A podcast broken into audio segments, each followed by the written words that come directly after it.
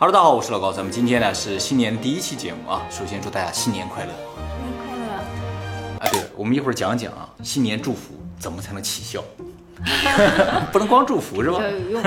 不过这不是今天的重点了，今天的重点呢还是我们往年的惯例和传统，就是新年预言，二零二三预言。我们去年介绍几个预言都中了，那还要继续讲预言吗？得讲了。呃今天可能不讲那么夸张的，而且我今天介绍这个预言，它肯定不中，好的还是不好的？不好的。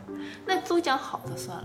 没有好的，希望它不中吧，好吧。今天给大家介绍这个二零二三年的预言啊，来自日本的一位僧侣，叫三木大云，是佛教日莲宗的一名僧侣。今年我之所以在众多的预言大师中选择了这位僧侣，是因为他在二零一零年，也就是十多年前，成功的预言了现在的瘟疫、俄乌战争、安倍遇刺。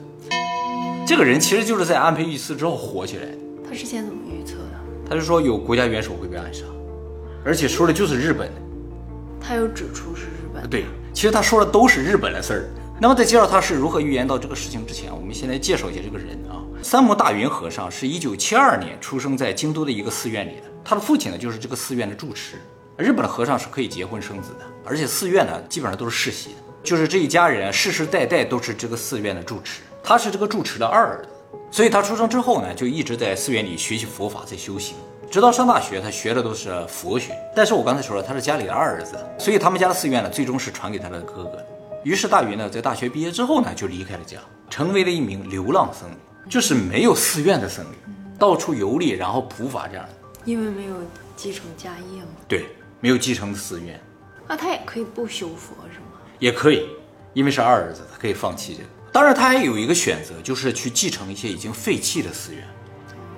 就是这个寺院继承不下去了，我干不下去了，他可以去。那么一开始呢，他是没有找到合适的寺院去继承的，于是呢就一直在外面流浪。由于流浪的僧侣生活都非常的苦，就是没有住的地方，也没有吃没有穿的，所以他一度啊都想放弃了，就要还俗了得了。但是就在他想要放弃的时候啊，认识了个印度人，这个印度人把他带到了印度去，在那里他经历了各种各样神奇的事情，于是决定啊继续修佛。取经去了。对，而且决定成为一名终身的僧侣。他在二零零五年的时候从印度返回了日本，就在京都啊找到了一个寺院，就是他现在所在的京都光照山莲九寺。这个寺院已经废弃很多年了，没有人了，房屋也都破损。然后大云呢就决定继承这个寺院啊，当天晚上就住在里面了，没有住的地方嘛。他住进去的第一天晚上就做了一个梦，梦见了日本七福神中的一柱神，叫大黑天。佛教中啊有七个福神啊，就是能够给带来好运啊财运的神，分别是惠比寿、大黑天、福禄寿、毗沙门天、布袋寿老人、变财天。大黑天在印度教里也是有的，长这个样子，真的是黑色。梵语呢读作马哈卡的，马哈是大的意思，伟大的意思，，Kala 呢是黑时间。他呢是湿婆的一个化身啊，主管财运。所以在日本啊，姓大黑的人啊，大多都去卖彩票票了，啊。有有写名字。对，他们会故意写出来，我姓大黑，啊，大家就都上这儿去买。卖彩票不是谁都可以去卖的啊，必须姓氏好一点，是吧？啊，这个大云和尚入住当天晚上就梦见了大黑天，这个大黑天跟他说了一句话，说我要出去了，就走了，就飘出去了啊。他醒了之后啊，说啊，原来做了个梦，他就顺着这个大黑天飘出去的地方就找过去，哎，结果发现寺院里边真有一个大黑天的石像，这个石像啊，已经经过多年的风雨啊，都已经破烂不堪了。他就把它好好修整了一下啊。过了几天啊，他又做了一个梦，他梦见啊一个乌形船出现在他寺庙上面。乌形船就是那种有棚的船，他梦到这么一个船啊出现在他寺庙上面。他在底下看就只能看到船底啊，金属。他说啊，说实话感觉有点像飞碟啊，出现这么个东西。船上站了七个发光的人，这个船飘过来之后啊，他才看清楚，第一个就是大黑天。哎，这个大黑天跟他说了一句话，这句话非常的重要。他说啊，巴拉开你的。这么明确，不能是联邦。不是，他当时不理解巴拉什么意思，因为就说这么一句话嘛。巴拉有很多意思，他以为是猪肉，就是那个肋骨肉。第二天他就上肉店去买肉，他老板给我来一块扒拉，就肋骨肉。老板说：“和尚也吃肉吗？” 他说：“不不不，这我昨天做了个梦，梦见大黑天，他告诉我要来买扒拉。”老板说：“不不不，你理解错了，大黑天呢，财神呢，他让你去买彩票。”啊，他说啊，是吗？彩票还有扒拉，他没买过彩票。他就上那个卖彩票的地方去了。他去彩票站上就发现了，彩票站上就画着七福神。他果然就是这儿。然后说给我来十张巴拉，人就给他十张彩票嘛。他说我中没中啊？人家说啊，就过一 对，他说过一个月才知道结果呢，他没买过。回家了之后呢，就把这事儿忘了，因为他要修整寺院呢，忙得不可开交，就把这个彩票给忘记了。过了半年，他又做个梦，大黑天又来了，说啊，你种下的金树已经结果了，赶紧去摘你的果子吧，不然它就烂了。这回怎么说的有点暧昧了？其实上次也挺暧昧的，巴拉开你这 只有你会觉得是彩票，对不对？作为主持来说，可能是肉，不不，主持可能想到肉也挺奇怪的啊。他一看到这个大黑那也，有可能是玫瑰花。对呀、都有可能啊。就看你是什么性格的人是吧？你浪漫一点，可能想的就玫瑰花。大黑天一出现，他一下想起来，哎呀，我半年前听他买了一张彩票嘛，他就把彩票找出来，去了这个彩票站，结果中了一亿五。真的啊？他人生就买过这一次彩票，中了一亿五千万日元。他用这些钱把这个寺庙修得非常的漂亮，看来人家世袭的这种是不一样。不一样是吧？哥嫉妒坏了吧？有可能啊，但是啊，他说这个也没有办法，这是神让他去买，他再自己去买就没有用了，必须神让他再去买，他才有机会嘛。啊，不是说一种中彩票的方法，你得有这个机会才行啊。所以他人生中彩票的几率是百分之百。而且这个人啊有一个特异功能，就是他能够闻到疾病和死亡的气息。他不是说你已经生病现在多大了？五十岁，这么年轻啊？哎，他不是说你得病了之后，我能闻出你是什么病啊？他说在你还没有发症的时候，他就能闻出来，哎，你可能要得什么病。他就说到啊这个流感啊，有一种独特的味道，就是像铁一样的气味。哎，只有他能闻到，别人闻不到。他说这个气味越来越重，越来越重之后啊，你就有可能要发症了。当这个铁味儿出现了一股干橙味儿的时候，你基本上三天之后就会发烧。所以他闻到这种干橙味儿，就会跟跟这个人说，你三天后会发烧，他就会发烧。他能闻到疾病的好神，对。还有就是他能闻到死亡的气息。他说这个人身上如果死了的，对，他说人要死的时候会散发出一种独特的气息。也包括意外，不光是疾病。哇，啊，就说明这个人将要死了，他就知道，他可能不会告诉那个人，他也没有说这个是什么气味，但是他能闻到这个气息，那怎么证明？呃，不需要证明，他就是自己能闻到，他也不想告诉别人说我能闻到，我能帮你看病，跟这没有关系，他这个能力从小就有，周围人也都知道，所以周围人一直觉得他是有灵力的，但是他知道自己并没有灵力。只是他能够闻到这种独特的气味，他还觉得为什么周围人都闻不到呢？就我能闻到呢？疾病好像真的是有种气味，嗯，所以现在。对，所以新冠是有这个嗅探犬的，可以训练出来，一闻它就知道这个地方有新冠病毒。虽然他从小就能闻到这些气息啊，但是他这个能力啊并不是天生的。他清楚的记得他是如何获得这个能力的。他说小的时候有一天在睡午觉的时候，突然间鬼压床了，动不了，然后他听到一个声音跟他说：“我想要腿。”啊然后就感觉到有两只手在扯他的腿。啊！他后来挣扎醒过来之后啊啊，觉得啊稍微安心了一点。噩梦。像一个噩梦一样。晚上他去上厕所的时候，看到一只两米长的猫，哎，是猫？呃，不知道是不是猫，就窜了一下，一个影儿飞走了。从此之后呢，他就获得了这个能力。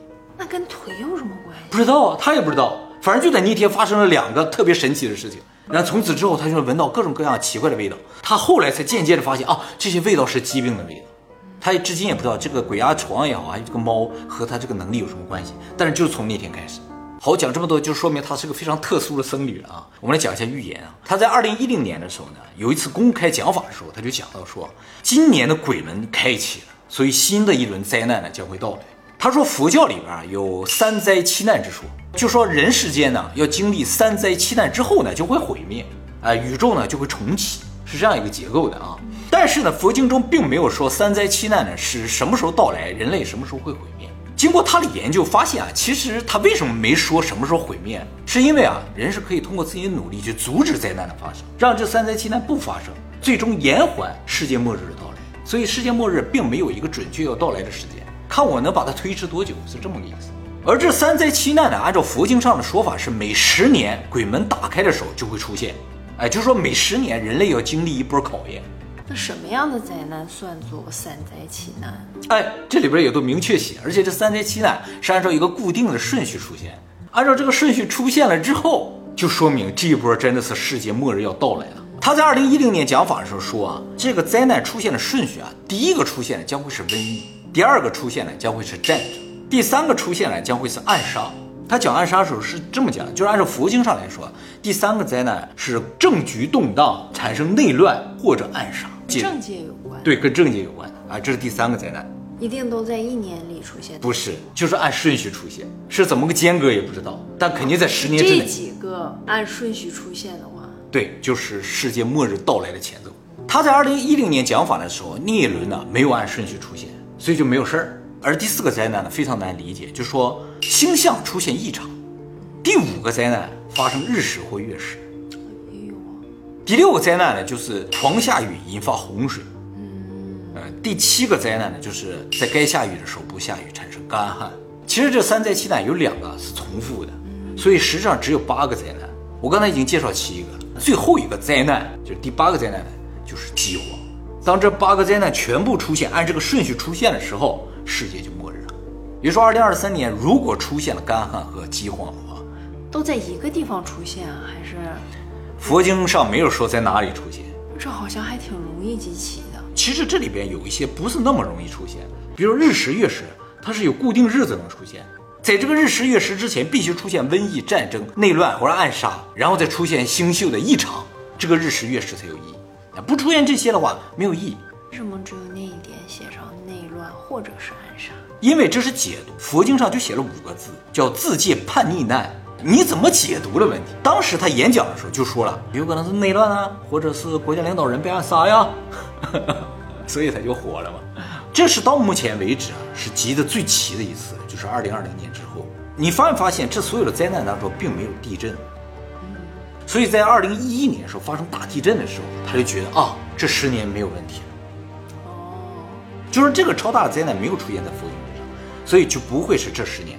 他当时就说了，应该是在二零二零年一次。哎，结果二零二零年就爆发了瘟疫，大家就开始关注这个事情了。结果又爆发了战争，他就就更关注了。后来有国家领导人被暗杀，他直接就火了。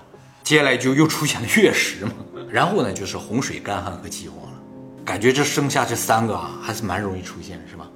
至少是洪水和干旱是比较容易出现的，关键是饥荒。如果它不设一个期限的话，就肯定会集齐呀、所以佛经里边说了，世界末日是一定会发生。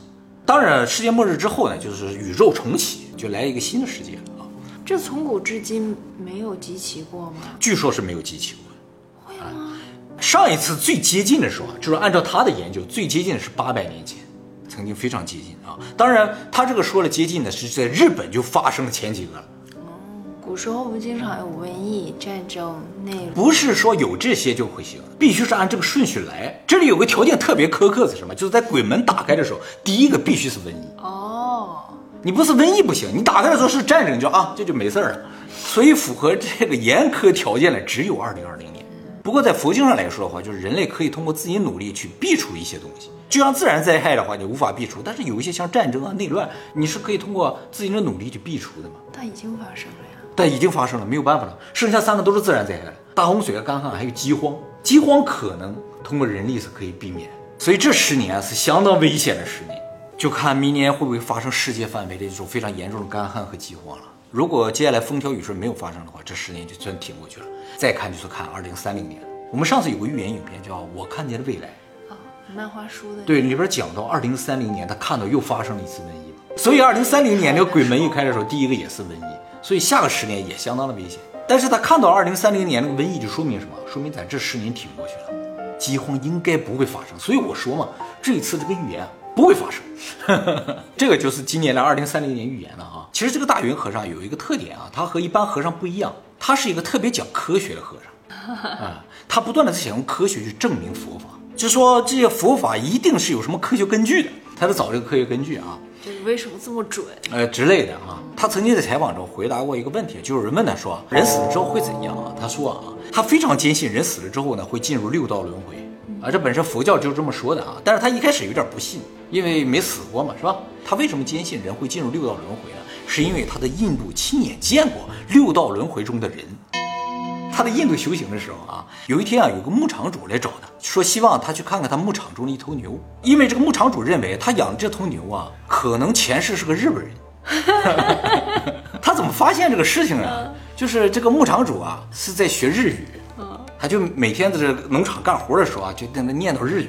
他突然发现有一头牛对他念叨日语有反应，但他也刚学啊，也不知道说的对不对，标不标准。反正一说日语，这个牛就有反应，就会过来了。当他听说周围寺院有一个日本僧侣来修行啊，马上就去找这个日本僧侣了，说你去给我看看他是不是个日本人啊。印度也信奉轮回嘛，啊，所以这个农场主也没觉得有什么奇怪啊。就是这个环境好好啊。对，然后他就去了，去了之后啊，他说是哪一头牛？农场主就说你随便说句日语，他就会过来，然后他就冲着所有的牛喊。哎呦，ございます！果然就有头牛就跑过来了，然后不停的向他点头。哦， 啊，他觉得好神呐，他就问这个牛说：“你前世是日本人吗？”然后这个牛就拼命的点头，而且据说还流泪，不停的流泪。哦，他就感觉哇，太神了，他也没见过这样的。他说想把这个事情记录下来，就作为一个证据。他跟农场主说：“我现在回去取摄像机，马上就回来，你等着我。”他就回去取摄像机了。等他拿着摄像机回来，其实也就半天多的时间，这个牛死了，哦，猝死，死因不明。所以他就没有拍到，他就觉得特别的可惜。但是他是把那个牛给超度了一下，说希望你下一辈子还能做个日本人。但是经过这个事情，他就相信绝对有六道轮回，而且呢有前世。那也就是说，这个牛的前世是个人。对，有一些听不懂话的，他前世可能不是人。不是，这个牛恰巧拥有前世记忆。哦。其他牛也有可能都是人，但没有记忆的话就不行。人不有时候经常会留有前世记忆吗？有这样的小孩。他说牛也是有的。嗯。想去印度。啊！而且自这个事情之后啊，他就坚定要自己继续修行，继续做名僧侣了。因为啊，修行的根本目的就是脱离六道轮回。能够进入极乐世界是吧？既然六道轮回存在的话，那极乐世界应该就存在，修行就是有意义。那他们这本身不就是一种欲望吗？是一种私欲呀？可以啊，修行本身就是完成这个私欲，只是你修行到了一定程度之后，自然就没有了欲望。什么都有了就没有欲望？对，还是这个意思啊？是这个意思吗？应该是吧，是吧？而且他在读这个佛法中发现一个事情啊，就是修行啊不是一辈子完成的，而是每一辈子不断累积的。哦，哎就是通过你的前世一代一代传承下来。比如说梅西从小的时候就特别擅长踢足球，他的这个天赋啊，按照佛法来说的话，就是他的前世通过努力训练得来的，传承到他身上，不是他自己练习得来。五岁嘛，但是他后来经过自己刻苦努力，取得这个所有球员能取得的最高的荣誉，那是他努力的结果。但是他五岁就能踢球，踢的就特别好，这就是前世积累。按照佛法上是这样，人的天分是积累出来的，对，是前世积累来的。但是从科学的角度来说的话，是遗传，是从父母的基因遗传来的，这就是科学与佛法的区别。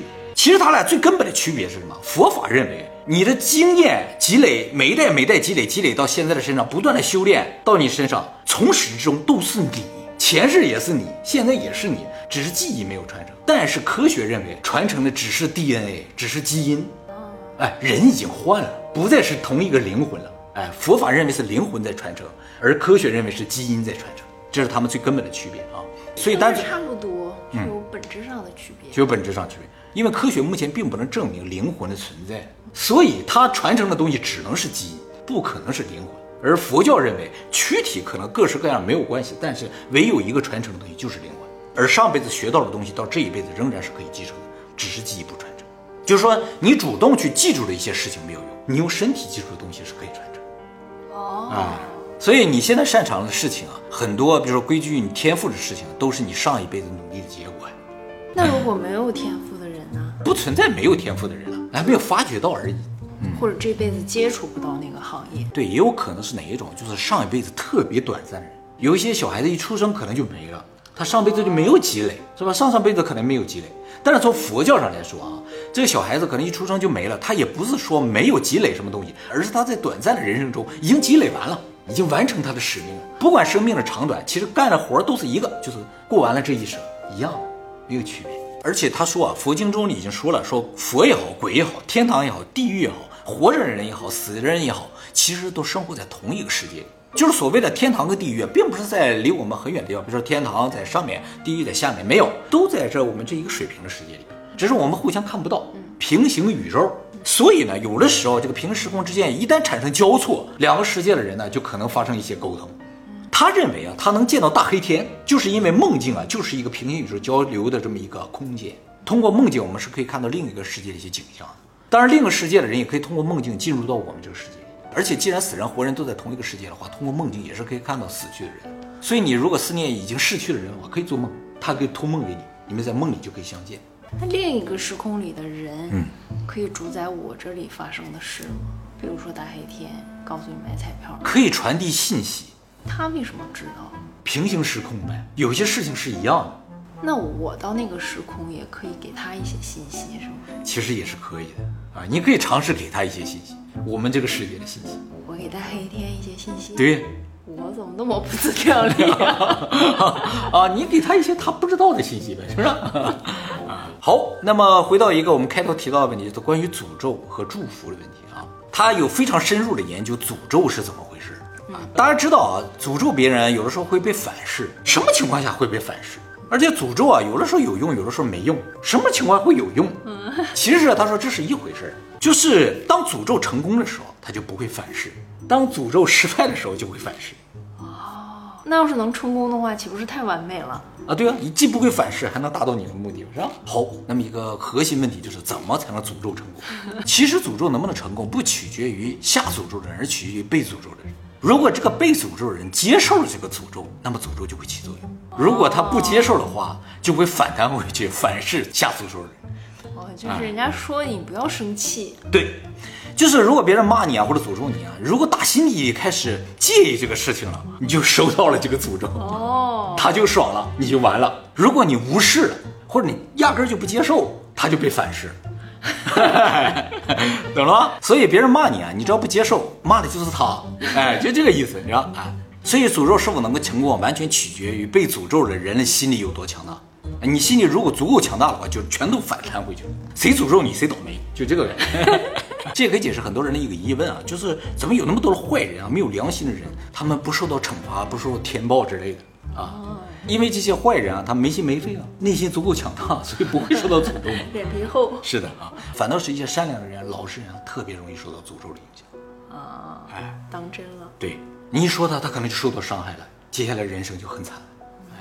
哎，特别是善良的人，不要尝试去诅咒那些没心没肺的人。善良的人不会去诅咒别人吧？应该是，但是你有时候会觉得他太可恨了，你要诅咒他的时候，很有可能就会反弹回来，反噬自己。嗯这就是诅咒的基本逻辑了。对那种没心没肺的人，就一点招儿都没有。其实没什么办法，他就像有一个天生的防护罩一样。其实只要利用好这个原理啊，这是一个非常强大的武器。当有人骂你的时候，你一个眼神就把他弹回去了，是吧？什么对方就样的眼神才能弹回去？就是不接受的眼神，蔑视、无视的眼神。那要是他打我怎么办呀？打这个啊，跟诅咒还是不一样的，该跑还是要跑的。当然存在一些特别德高望重的高僧啊，会打开心扉，吸收别人的诅咒。你懂我的意思吗？哦，哎，他们是故意的去接受这些东西，让这些东西不伤害到别人。就因为有些诅咒不，是来诅咒他的呀？不不，有些诅咒是漫无目的的诅咒的。哦，就是说范围攻击 之类的，范围攻击，诅咒一类人或者什么的，这些得道高僧的作用体体现出来，他们就给他吸收这些诅咒，全都反射在他们身上，但是这对他们来说是个修行，让他们能够去往极乐世界的修行。那我们普通人就是反弹回去。没错，尽可能的弹回去。那么和诅咒相同逻辑呢，就是祝福。啊啊，其实诅咒也好，祝福也好，都是咒哦。哎，只是一个好的咒，一个坏的咒。我以前讲过嘛。你如果诚心接受别人的祝福，这个祝福就会起作用。哎，如果你不诚心接受，觉得他只是表面上说了一句的话，这个祝福就不起什么作用。就算他不是发自内心的，如果不接受的话，就不起作用，就会弹回去。哈 哈当然，最好的一个结果就是全世界人都能敞开心扉，互相祝福，是吧？哎，这样的话我们就会越来越好。最后我再说一下，在诅咒这个事情还有个技巧，就是诅咒这个东西啊，包括祝福了啊，都只对灵体有效。就是你诅咒一个石头没有用，它接受不到啊，只有灵体能够接受到诅咒或者祝福。这就和人不接受是一个道理，不接受就把自己变成个石头一样嘛，你诅咒就没有用了。怪不得我们刚开始养狗的时候，长泽说不能批评它，只能夸奖它，因为它没心没肺啊。哦，对对对批评它的话，你只会就反弹回来了，是吧？对，没错啊。这个对于小猫小狗的话，你也不能呵斥它们，不能批评它，会反噬，它没心没肺啊。但是有些小狗它接受到了，也会受到打击啊，啊，这对它也不好了啊。哎，它是灵体了啊。有一些石头，有一些物体里边，它也会进入灵啊。啊，对，其实灵魂这个东西是可以进入到任何东西里边的，但是大部分我们看到的一些物体里边是没有灵的，但灵是可以进去的。当灵进进去之后，对它施以一个诅咒，它就会接收到，它没法反弹嘛，它接收到不可以反弹，它不能反弹。一旦进去灵的话，它就不没有办法反弹，它控制不了自己啊。你给它施一个诅咒，它就变成了一个邪物。把它送给别人之后，这个灵魂呢就在里边慢慢蒸发出来，所以这个诅咒就会慢慢蒸发出来，影响周围的人，称之为邪物我怎么。知道它里面有没有灵呢？哎，这个只有得道高僧一些人才知道，咱们看不出来。所以不会施咒的人啊，就经常想制造这种灵物啊或者邪物啊，就很难。就是会制造的人才能制制造这种邪物，比如一个草人啊或什么的，不是谁都能造的啊。它就是一个诅咒的载体。反正造出这个邪物之后，就送给你想诅咒的人，他这个邪物呢就在周围慢慢散发，最后影响到这个人，对这个人形成打击了。而且用邪物最好的好处是什么？就是不会反弹到你了。哦，因为你这个诅咒已经百分之百诅咒到这个石头啊，或者诅咒到这个邪物里面去了，他完全接受了，不会反弹。你只是送给别人，他会慢慢的去影响那个人。哎，这是非常厉害的，呃，也特别好用的一招。通过礼物来送出祝福也是相当有效的，哦一样的道理。就是送礼啊，其实送的本身不是这个东西，而是这个东西里蕴含的祝福。我们频道会员有祝福呀。对，是不是啊？进入到这个东西里之后，它就慢慢散发出来，不断的影响你，对你有好的效果，是这样的。为什么祝福别人要送礼物？不是为了这点东西，是为了把一个祝福找一个载体给它载入，送给对方。不然的话，你就随便说一句，他一旦没接触到，白说了，反弹回来是吧？所有不送礼物的祝福都是耍流氓。对对对，都是耍流氓，没用。是吧